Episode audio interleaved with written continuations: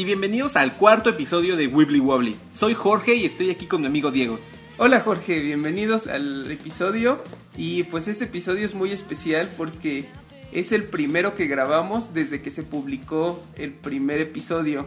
Y algo de viajes en el tiempo, estamos como grabando mucho antes de lo que publicamos para irnos preparando, pero sí, ya es la primera vez que estamos grabando ya habiendo publicado Ya, algo. publicado.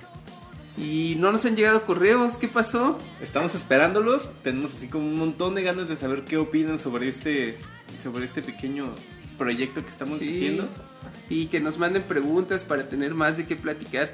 Creo que vamos a tener que volver a leer en cámara lenta y con emoción como en el primer episodio a, a deletrear cómo se escribe Wibbly Wobbly porque tal vez por eso se están perdiendo los Tal vez correos. por eso, tal vez por eso. A ver, entonces, ¿cómo es? Es W I doble B de burro L Y W O W L Y P O D C A S T. Muy bien, entonces ya saben, así es como nos van a encontrar más fácilmente y un montón de referencias y videos de Doctor Who. El correo es wibblywobblypod wibblywobblypod arroba gmail.com para no confundirlos porque entonces manden sus correos queremos saber de ustedes Entonces, Diego, ¿qué película vamos a ver hoy? hoy vamos a ver Camille Redouble del 2012 es una película francesa y está dirigida escrita y protagonizada por Noemí Ibovsky Como todos mis proyectos de la universidad. pues tienes idea traté de investigar algo sobre esta película y la verdad es que hay muy poco De hecho, el que la hayamos encontrado, el que la hayas encontrado fue, fue como parte de milagro porque pues yo tampoco así como vi nada, no encontré como gran cosa. Este, Nunca me gusta investigar mucho sobre la historia de, la- de lo que se trata la película, solo trato de buscar como quiénes, quiénes son los realizadores, un poco el contexto, y de eso no encontré nada. Hay muchas imágenes en internet sobre la película y pues obviamente hay sinopsis que no quise leer, pero se ve infantil, por lo menos es como la percepción que me da las imágenes. Tal vez no infantil, pero como de adolescentes, como algo un poco dirigido a, a personas más jóvenes que lo que hemos que las que las películas que hemos aunque hemos visto películas bastante juveniles sí, de hecho, de hecho, bastantes todavía no nos adentramos en el lado oscuro y terrorífico de, los viajes en de el los tiempo. viajes en el tiempo Que puede llegar a ser bastante, bastante perturbado. sí Ok, entonces creo que es la primera vez que vamos a ver una película con absolutamente cero idea de qué es lo que vamos a ver. sí. Tenemos así la media idea de que va a tener tal vez viajes, viajes en el tiempo. Digo, eso, eso es Esperemos. asegurado. Porque se si llama no- Redouble Ajá, así que digo, tiene que ser de eso y si no, pues arruinamos el capítulo de hoy. será un episodio muy raro Entonces, Eh, pues vamos a ver Camille Redouble y nos vemos del otro lado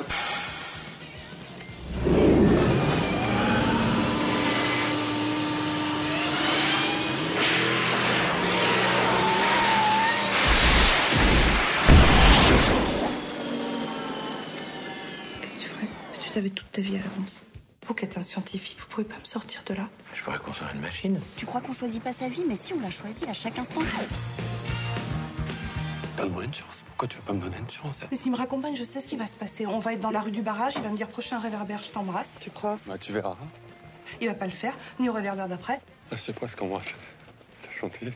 et au réverbère d'encore après, il va m'embrasser. Mais elle l'avait dit, elle est médium.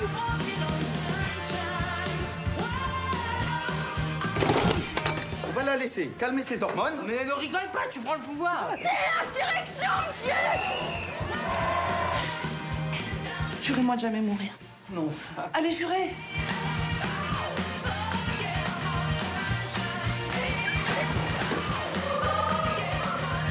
On est comme deux planètes qui s'attirent, on n'y peut rien. Tu m'as fait jamais dit ça. Vous êtes la fille la plus étrange que j'ai jamais vue.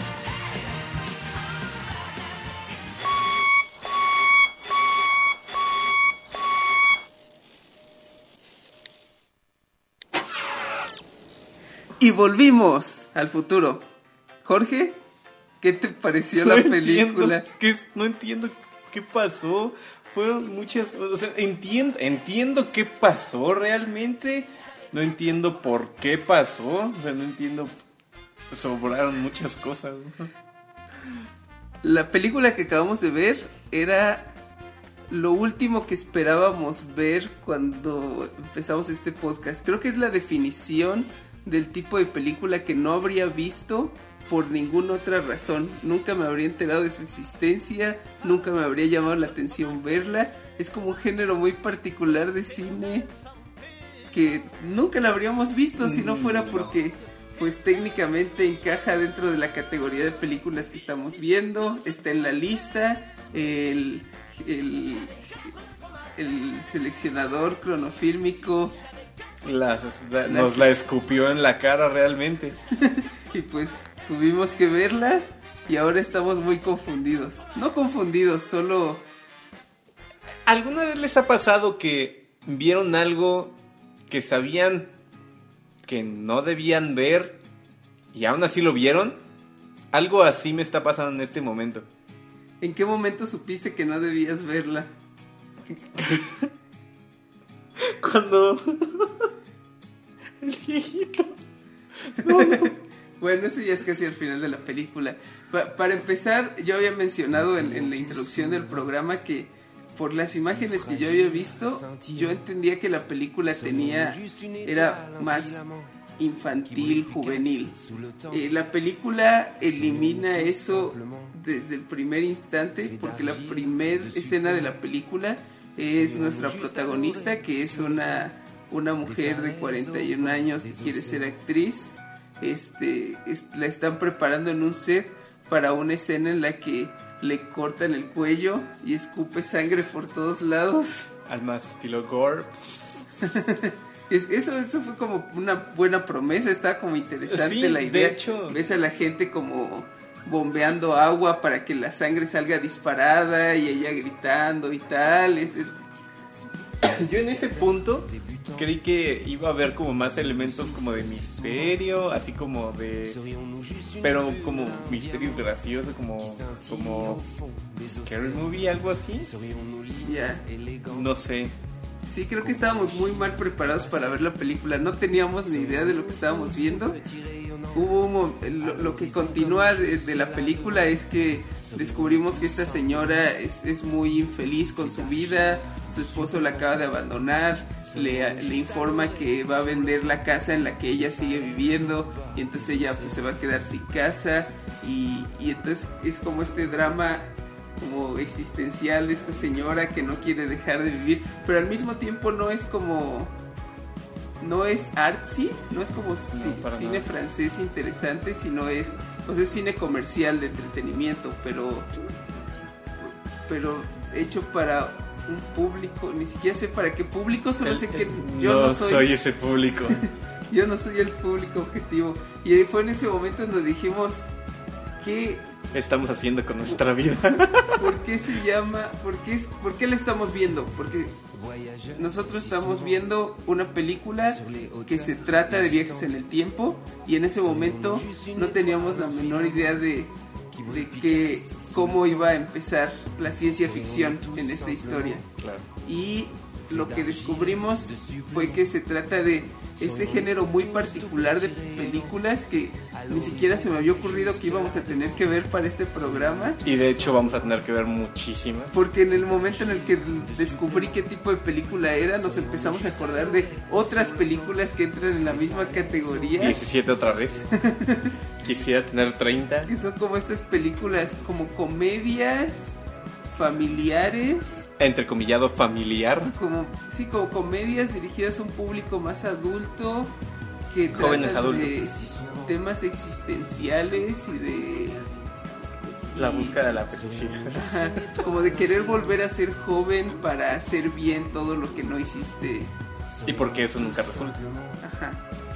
Y pues de eso se trata la película. La protagonista pasa Año Nuevo en la fiesta, en una fiesta con sus amigas y están bailando Walking no, on no, no, no, no, no, no, no, no, no. Algo Adelante. muy importante pasa antes de llegar a la fiesta. Ok. Conoce al relojero. Ah, el relojero. El relojero es la cosa más importante.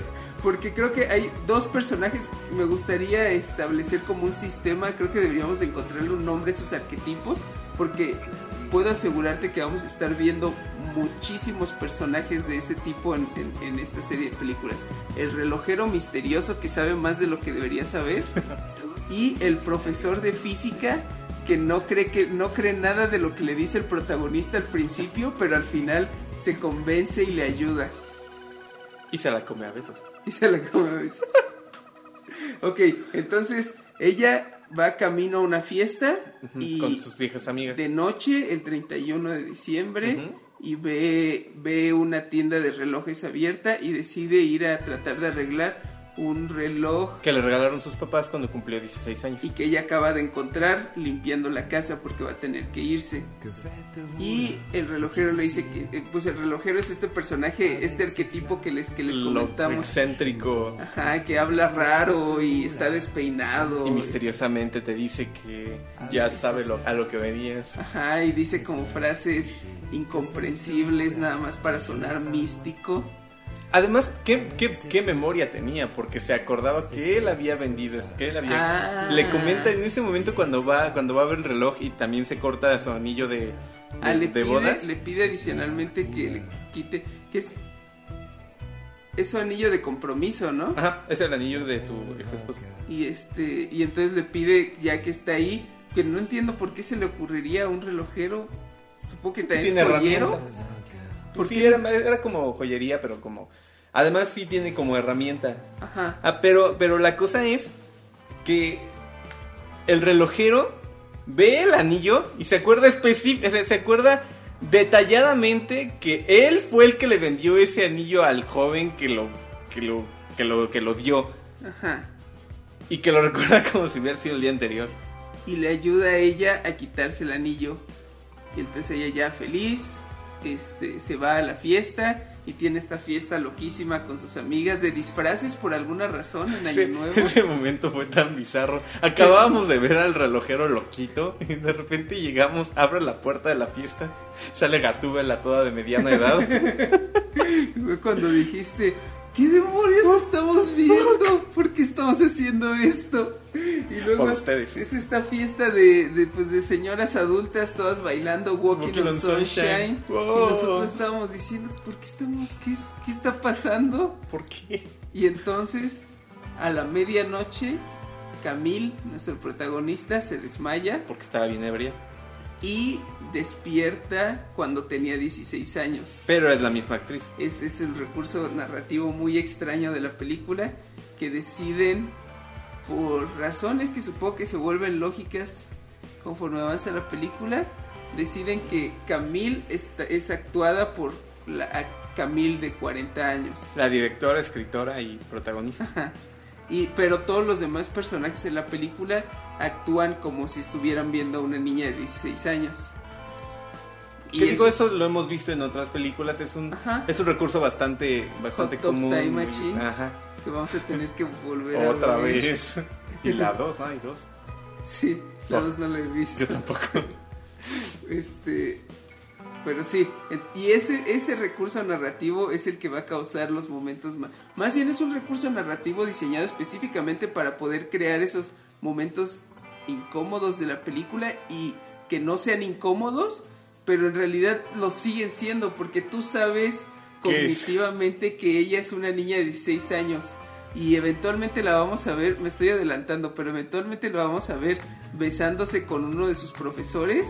Y aunque lo que estamos viendo es una señora de 40 años Besando besando a un señor de 45.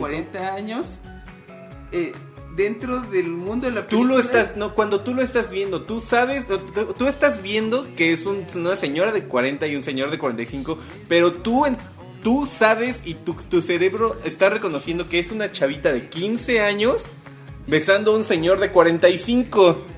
Y, y todos actuando como... ah, Como que es aceptable. Dios. Este, y el resto de la película, ya, tuvimos nuestro viaje en el tiempo, justificamos por qué le estamos viendo y el resto de la película no importa, porque ella procede a hacer lo que se le da la gana sin preocuparse por en ningún momento de alterar la línea temporal, incluso trata de hacerlo en ciertas cosas. Ella sabe que su mamá va a morir dentro de un- unas semanas Un o unos mes, ¿no? meses Un mes. y Oh, por, por, por una embolia cere- cerebral. Un ataque al corazón. Una- no, era algo en el cerebro. ¿No Porque era un, era un- le hacen un CAT scan. No, sí, era como una embolia. Ok. Y, y la convence de que vaya hacerse un escáner cerebral para para, Para eso usa al maestro. Ah, convence al maestro de que... La refiera con un... Porque es esto que pasa mucho en las películas de viajes en el tiempo, que el, el protagonista dice, creo que acabo de viajar en el tiempo y no sé ¿Quién me va a ¿Y quién- creer? ¿Por qué no busca un necesito científico? a alguien que dé la exposición de la película. Entonces va, no con un científico, siempre van con un profesor de física de universidad o de preparatoria. Y el profesor de física dice, oh sí, sé todo esto sobre viajes en el tiempo, porque así y así y así funciona el espacio-tiempo. Pero no se puede viajar en el tiempo. Y el protagonista dice, no, claro que sí se puede. Y lo convence y lo vuelve su aliado. Eso, ¿cuántas veces lo hemos visto? Lo hemos visto montones de veces. Entonces es exactamente lo que pasa. Camille trata de convencer a su profesor de lo que acaba de pasar. Su profesor la tira de loca y no le cree. Pero ella lo seduce. y- Por algún... es, es- es que yo no entiendo por qué fue necesario eso. No lo fue. No, no lo fue. No, el per- personaje es- no es necesario. Porque uno de los temas centrales de la película es este el Su relación con su... con su, Con con su su esposo, esposo. con su ex esposo, porque en esta edad en la que acaba de despertar es justo cuando ella lo conoce y se enamora de él, Y se embaraza de su hija. Ahí se embaraza de su hija, pero, pero ella tiene muy presente y muy cercano el recuerdo del momento en el que su esposo la abandonó y ella toma la decisión de que no quiere que se repita eso y de que va a evitar empezar esta relación con su esposo a toda costa, a pesar de que ella está muy enamorada de él, incluso incluso volviéndolo a ver y volviéndose encontrar con él Vuelve, de joven. vuelve, a, vuelve a demostrar que que sí, que sí, que sí lo amó, que siempre, que siempre fue como la- una persona muy importante para ella. Pero, pero tiene tan, tan presente todo lo que acaba de pasar, porque realmente para ella le acaba de pasar, Ajá. que quiere hace lo imposible para alejarlo. Que solamente logra que No él quiera más juntarse con ella, Al ¿no? final termina embarazándose de su hija. Ahí lo que yo entendí. Si se embarazó de, de él o del maestro. What? No tuvo sexo con el ¿No maestro. tuvo? ¿En serio? Espero que Estaba no. súper... Lo, lo implicaron un poco. Según yo, No. no lo mostraron, pero lo implicaron. Según porque yo- salieron varias veces. El beso en el restaurante al final es el primer beso entre Camille y el maestro. No, ¿por qué No crees que estoy tan sacado de onda? Yo, yo creo que, porque hasta después de que, de, que, pa- de que empezó a salir con el maestro, fue que empezó a hacerse las pruebas de embarazo. Según yo, lo que estaba ella intentando en ese momento Era embarazarse. era embarazarse, Pero, pero sin tiene, importar de quién. tiene sexo con su esposo en Sí, la eso, eso, eso es, es, es, es como lo que yo quiero pensar que pasó, lo que más o menos te dan a entender que pasó, pero también te dan estas como, como, como pistas de que estaba seduciendo muy cabrón al maestro. Mm, No quiero hablar de eso. Continuamos con la historia. este.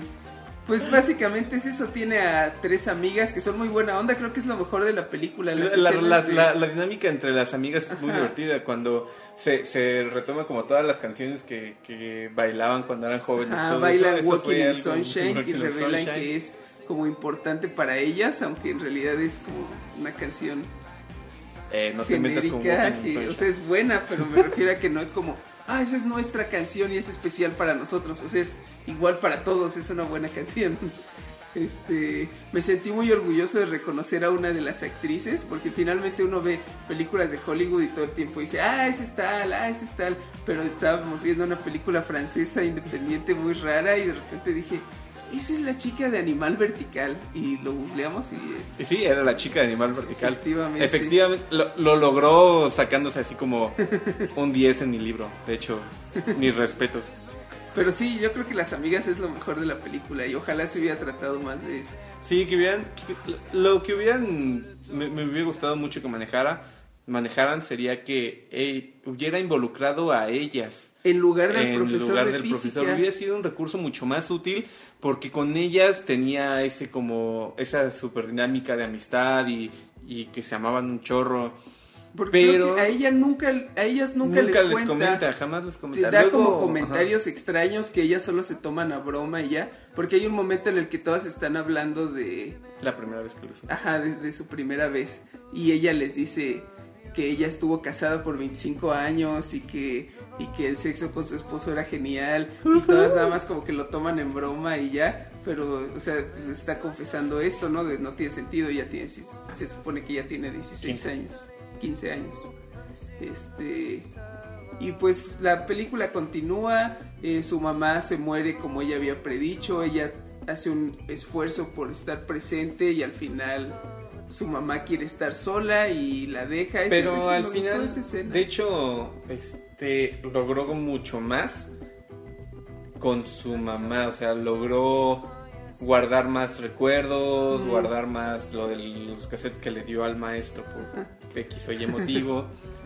Y o sea sí logró como como ese, ese cometido que, que al final se, se- se- ella se fijó de pasar más tiempo con su mamá y de, y de recuperar como esa, esa, esa relación, de aprovechar su tiempo de con aprovechar ella. su tiempo con ella. Que sí es como justo este género de películas que hablamos que de eso se trata, ¿no? Como de, de regresar a cuando eras joven y, y aprovechar, hacer las cosas que siempre te arrepentiste de no haber hecho. Pero no lo hace muy bien. Este, pues, y, y ya eventualmente, este, bueno, tiene como este intercambio con el maestro de física en el que ella le, le dice que va a ir a buscarlo en el futuro, le deja encargado los cassettes que estuvo grabando porque quería recordar la voz de su mamá y de su papá. Y, ¿y qué, qué es lo que detona el regreso al futuro? Cuando ella... Voy a tener que quitar esta parte. Ya vamos a llevar mucho tiempo. este... Bueno, a- algo pasa. Ella creo que solo se desmaya. Están en... El teatro, la obra de teatro. Ah, También eso, el, el director de la obra escolar todo loco y chiflado. Estábamos hablando, porque hay un subplot también dentro de la película que es que ella y su esposo se conocieron eh, en una obra de teatro, se da a entender. Y... No, pero digamos que esa fue como como la parte que los unió. Ajá, porque también ya, ya sabemos que en el futuro ella es actriz o está tratando de ser actriz. Este, entonces en el pasado la vemos a ella que audiciona para una obra de teatro y es buenísima porque ella ya tiene todos los recuerdos de haber participado en esa obra y es, eh, en particular nos muestran una escena en donde interactúa con, con su esposo, con, sí, con su esposo, Ex- con su ex esposo, con su futuro esposo, ¿no? Con su futuro ex digamos ex esposo, Futuro ex esposo. pasado esposo y futuro esposo se promedian y solo es su esposo. Ya. Ok, Este- está bien, ganaste. Porque además no me acuerdo cómo se llama. Eh, entonces, sí, de- dentro de la película vamos teniendo estos momentos en donde cuando ellos están pasando por situaciones personales más difíciles, como que el choque emocional más fuerte entre ellos, tienen que ir a la obra de teatro y se ve reflejado como todo el problema que tienen dentro de la obra de teatro. Y al final de la película, cuando están más peleados, tienen que presentar la obra de teatro, comienzan a pelearse, ella se desmaya No. Lo que detona el regreso del viaje, lo que, lo que detona el regreso es que después de que ellos estuvieron peleándose y que pasó lo del maestro, él, él la, la deja porque lo- lo- ella lo Ah, traiciona a él. sí, es cierto.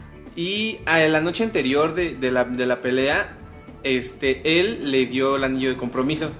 Ah. Y el director de, de la obra Loco agarra los encierra en un cuarto. Hasta ese momento ella había estado llevando los guantes de su mamá en las manos porque no quería que se viera que se había puesto el anillo y no se lo había podido quitar. Que eso también nos da la escena de cuando va a visitar al relojero cuando ella es joven. Ajá. Y entonces el relojero dice, ah, ese anillo lo acabo de vender. Y... De vu. Ajá. Y el reloj, dice algo del reloj, no, no pasa nada. con No, el reloj. no, no pasa nada con el reloj, solamente es como la escena que justifica que le haya hecho el relojero, que, eh, que haya hecho que en el principio de la película el relojero le cortara, le cortara el anillo. Ajá. Pero en- el punto es que ella, ella tenía el anillo atorado en el dedo y no se lo podía quitar. Entonces, después de que se pelean en el cuarto que los encierra el director loco y regresa al escenario porque lo sigue obligando a actuar, ella se quita los guantes, o sea, ya se quita los guantes y él ve que trae el anillo puesto. Ajá. Y como que podemos entender que la perdona, la, la, la perdona porque... Sí, tienen como un momento ahí entre En que, que están diciendo sus diálogos de la obra y luego empiezan a salirse del guion y como a tener una conversación entre ellos y como que se perdonan mutuamente. Y cuando, cuando, se, rela- se- cuando se, se arregla esta relación, se desmaya Y, Y regresa al futuro. el primero de, de enero, cuando en la mañana siguiente de la fiesta en la que se desmayó y viajó al pasado, y descubre que alteró significativamente el timeline, el mundo está gobernado por máquinas y... y, es- ba- y los están usando como baterías. Ajá. Quisiéramos. Ojalá. Ese- No, sí, Hubiera hecho que las dos horas valieran la pena. Simplemente, este, pues va, va a encontrarse al profesor de física y su terrible maquillaje de viejo. Eh, se- sí, se le entrega los cassettes, reconecta con su esposo, se entiende que se perdonan. Se, se quedan a ver en un, en en un café. restaurante cerrado porque es primero de enero. Y este.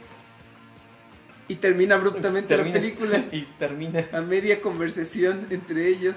No, no, lo peor de todo es que ni siquiera eso. Termina la conversación, nos muestra una escena de ella caminando en una calle vacía y ahí termina. No es que me importara mucho saber qué es lo que pasaba entre ella y su esposo, porque la verdad de, de las historias de la película esa es la que menos, Ajá, que menos conectó conmigo, pero aún así pues quisieron ser originales y no contarte directamente lo que pasó, pero no se entiende un demonio. No Pero entonces es- el tótem seguía girando o no? No es, no es el final de Before Midnight en, en cuanto a calidad de dejar una conversación a medias. Y esa es la película. esa es la película. ¿Qué te pareció? La verdad, este, no la volvería a ver. Definitivamente, yo siento, bueno. ¿La vez- recomendarías? Mm, No hace falta, No. creo que como películas que se tratan de explorar lo que uno no hizo en la juventud y volver a conectar con el pasado, esa historia está mucho mejor contada en, en otras muchas otras versiones. películas, claro.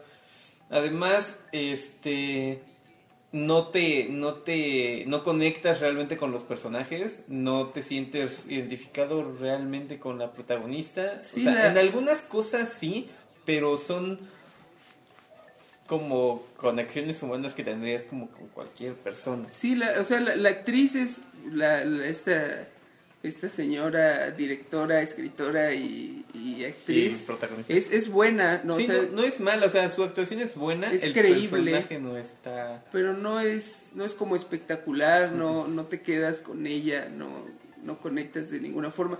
Yo sinceramente, todas las imágenes promocionales que había visto en línea, el póster mu- muestra una versión joven de ella que en la No, película que después vi el póster bien y lo acerqué y todo y sí es ella. ¿Es ella? Sí es ella. Estoy seguro de que es una versión No, joven. porque cuando dijiste lo del póster, agarré y me puse a buscar el póster Ok. y este y dije, y de, de lejos sí se ve así como, oye, no, sí está más chava. Entonces agarré, abrí el póster en, en la versión más grande que encontré y sí es ella en la escena de, Ya. de la bicicleta. Ok.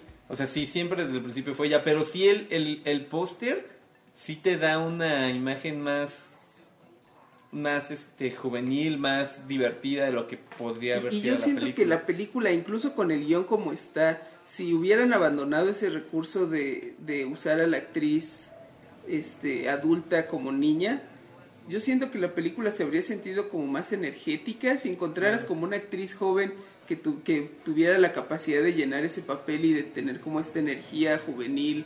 Siento que le habría dado como un, un tono más atractivo a la película. La, la, la actriz no, no, no te, no te permite llenar como ese, ese vacío en la, en la película, ¿no? De que falta ese, ese atractivo más juvenil.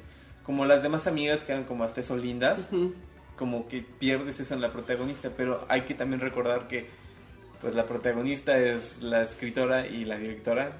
Y que puede hacer lo que se le seguramente, dé la gana. seguramente lo que ella quería hacer era contarnos un poco más de ella y sintió la necesidad de ser ella la que la que la que diera el- la que diera O ese sea, papel. es, es un experimento interesante, es, es- vale la pena.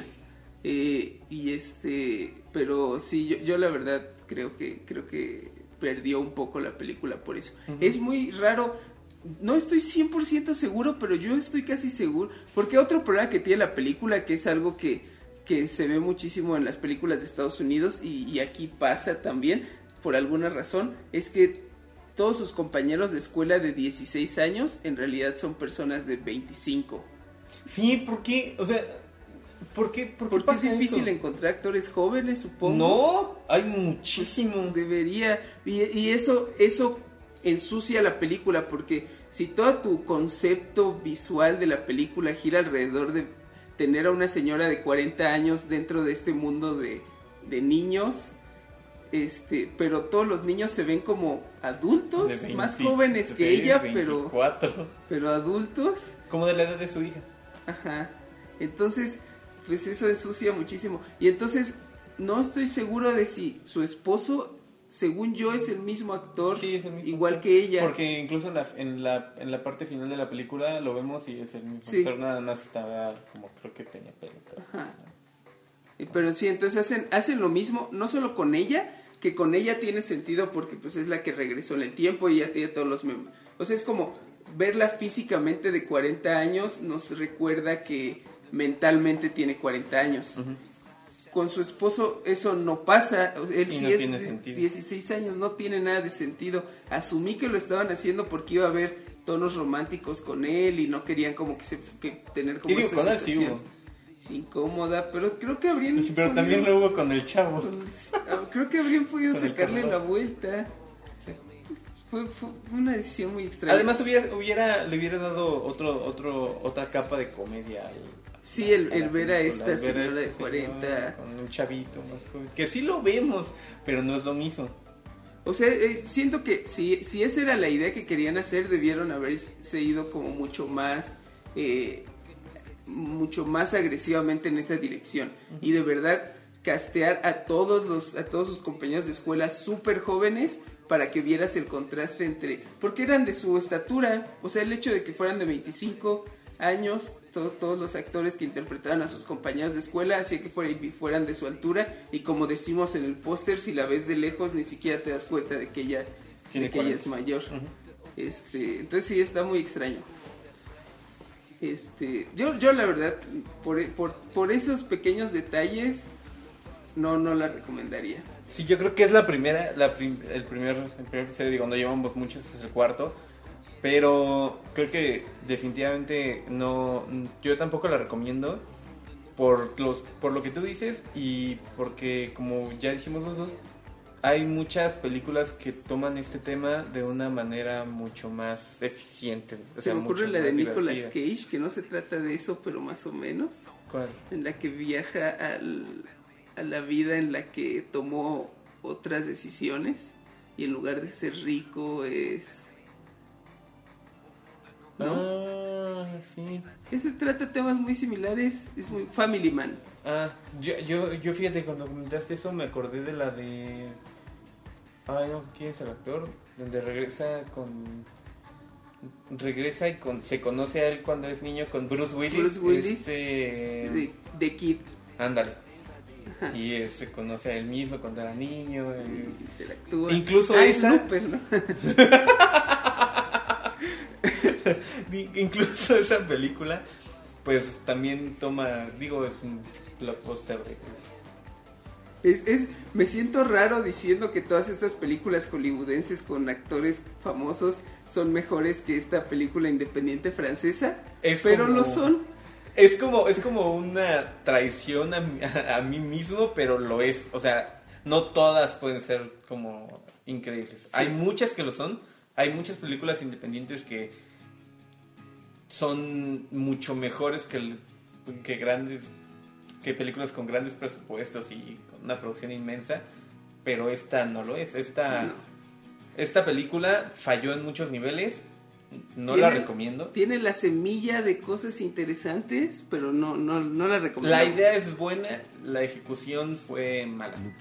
Y ahora podemos pasar a esta, esta nueva, nueva cosa que, que le agregué al podcast. Le, le estaba comentando a, a Pau, mi novia, que en- con este podcast estoy como poco a poco sumando todas las cosas que escucho en podcast que me gustan y estoy creando como un- una combinación rara entre todas. Pero te acuerdas que el episodio pasado decidimos que vamos a hacer esta lista Ah, de todas las películas que veamos de mejor a peor. Y cada episodio tenemos que decidir en dónde encaja la película que acabamos de ver en la lista que ya tenemos. Ok, ahorita la lista tenemos en primer lugar Volver al Futuro, en segundo lugar eh, La chica que saltó el tiempo Del del 2000. 2008 2000 2010 2006. 2006 y luego La chica que viajó el tiempo del 83. Tres. ¿En dónde va esta película? ¿Es la peor que hemos visto? ¿O es mejor que la chica que saltó? Vamos a, vamos a compararlas de arriba abajo. ¿Es mejor Volver al Futuro? Sí. ¿Es mejor La chica que viajó a través del tiempo del 2006? Sí. ¿Es mejor que La chica que viajó el tiempo del, 90, y- del, eh, del 83? En cuanto a... Es que es, aquí es donde tenemos que tener una conversación. Técnicamente es- está mucho mejor producida. Mm, es más nueva. Narrativamente es más nueva. Narrativamente es una historia mejor pensada, que, que es más lógica, que es más fácil de entender. Pero si me preguntas cuál volvería a ver, mil veces Mil te veces. pregunto. Porque tiene, porque la chica que saltaba a través del tiempo tiene este encanto ochentero de baja, de bajo presupuesto, que es divertidísima. La verdad he estado pensando un montón en, en volver ella. a verla. De hecho, cuando, cuando estaba editando el. Cuando estaba editando el primer. El, el ¿El segundo episodio? capítulo del episodio 2, volví a ver muchas de las escenas. Principalmente como para conseguir pedazos de, de- de audio y cosas así. Pero me quedaba viéndolas. O sea, después de. Después de. De conseguir lo que. Ah, de este pedazo. Y seguía reproduciendo el video. Y pues me quedaba ahí otros 10 minutos. O sea, Además, digo, me, me, me, sien- me, me- siento más atraído a- Sí, algo como más fantasioso. Ajá, Ahora, si hablamos solo de cómo utilizan los viajes en el tiempo, yo creo que esta tiene, tiene la ventaja, porque a pesar de que solo... es- eh, ¿Cuál? Ah, Camille Rewind, yo creo que Camille Redouble, creo que creo que es un poco mejor porque a pesar de que solamente tienes el elemento del viaje del tiempo una vez y, y lo utiliza como muy sutilmente, toda la película gira alrededor conceptualmente de esta idea de, de del viaje en el tiempo como posibilidad de reencontrarte y tal. La chica que saltaba a través del tiempo del 83 lo desaprovecha por completo y al final es irrelevante por todo lo que comentábamos de que no existe, no hay crisis, no hay este, situaciones, que Por es, lo cual hasta este momento era la última de la lista. ajá, que es algo que, que además se vuelve más frustrante cuando vemos la versión anime del 2006 en donde todo eso se resuelve y, y- y se agranda perfectamente. Pero si te pones a pensarlo en Camille Rewind, Rewind, Redouble, Redouble. Rewind es el título en inglés. este, tampoco, tampoco vemos esta, este efecto de causa y efecto. claro. Ella hace un montón de cosas diferentes en el pasado y en el futuro no pasa nada diferente. No Cierto. hay. Bueno, también el- en la película El regreso al futuro, el regreso a su época, se toma así como solo el cierre y no hay como nada importante que decir. Pero ella, en, en ese sentido de, de, de la causa y el efecto, te lo mandaron los la aventaron por la ventana. Realmente Sí. no, no, no hay, no existe, no hay una, no hay, no hay esta problemática de, de causa y Efecto efecto. mariposa. Exacto. Sí. Y pues a pesar de que no, de que tampoco en, en la chica que saltó a través del tiempo se aprovechaba tanto, se aprovechó un poco más. Sí. Porque sí había, sí había esta problemática de que si hacía algo diferente, con lo del pudín incluso. Pero el pudín El es pudín en el es anime. otra, sí, sí, es que todas las cosas buenas de esa historia están en el En anime. el anime. Igual y es por eso que también, Ajá. que también tenemos en tan bajo, en tan bajo estima la, la, la del 83, porque la otra es muy buena. Sí. Pero pues hagámoslo oficial. Camille Redouble es la peor La película peor de película. Tiempo que hemos visto hasta ahora en este podcast. Pero es solamente el cuarto capítulo. Ajá. Así que, Quién sabe si, se- si seguirá haciéndolo. digo, seguramente vamos a terminar viendo click, así que Puedo decirte ahora mismo que Click es peor que esta. no puedes, no está en la lista. No hay. Extraoficialmente. Extraoficialmente, para ti es peor click. Muy bien. Pues con eso terminamos el cuarto episodio de Wibbly Wobbly. Muchísimas gracias por escucharnos y los invitamos a que visiten el blog del podcast en wibblywobblypod.tumblr.com. Siempre reúno links de todas las cosas raras que mencionamos, que de repente mencionamos cosas, siempre junto todos esos links y los pongo ahí para que si se quedan con curiosidad de investigar algo, pues métanse. Y también si la riega y pone algo mal, como ya nos pasó, pónganlo en los comentarios y lo arreglamos. Tengo que arreglar ese link Todavía no lo arreglas. Muy bien. O también pueden buscarnos en Facebook como Wibbly Wobbly Podcast. Y recuerden que queremos que nos escriban sus preguntas y sus recomendaciones a wibblywobblypod.gmail.com Y bueno, Jorge, ¿cómo te pueden buscar en internet esta semana? A mí me pueden encontrar como arroba yamiyuda en Twitter y como jlagunaeo en Instagram. Y a mí me pueden seguir en Twitter como arroba de 3A y en Tumblr también como de 3A para que vean mis cómics y animaciones. Acabo de publicar un cómic nuevo para cuando escuchen este ya va a estar, pues métanse a leerlo. Muy bien, ahora solo falta que decidamos qué vamos a ver la próxima semana.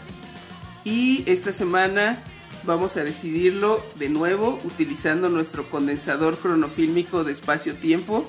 Eh, ya nos hizo una jugada rara con esta película, esperemos que, que nos trate más amablemente en esta ocasión.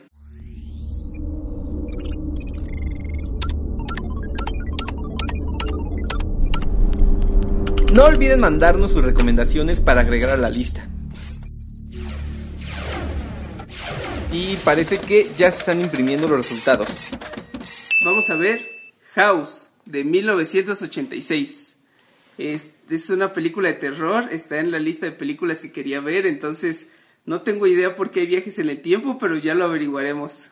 Así que nos vemos en el futuro para averiguarlo. Buen viaje.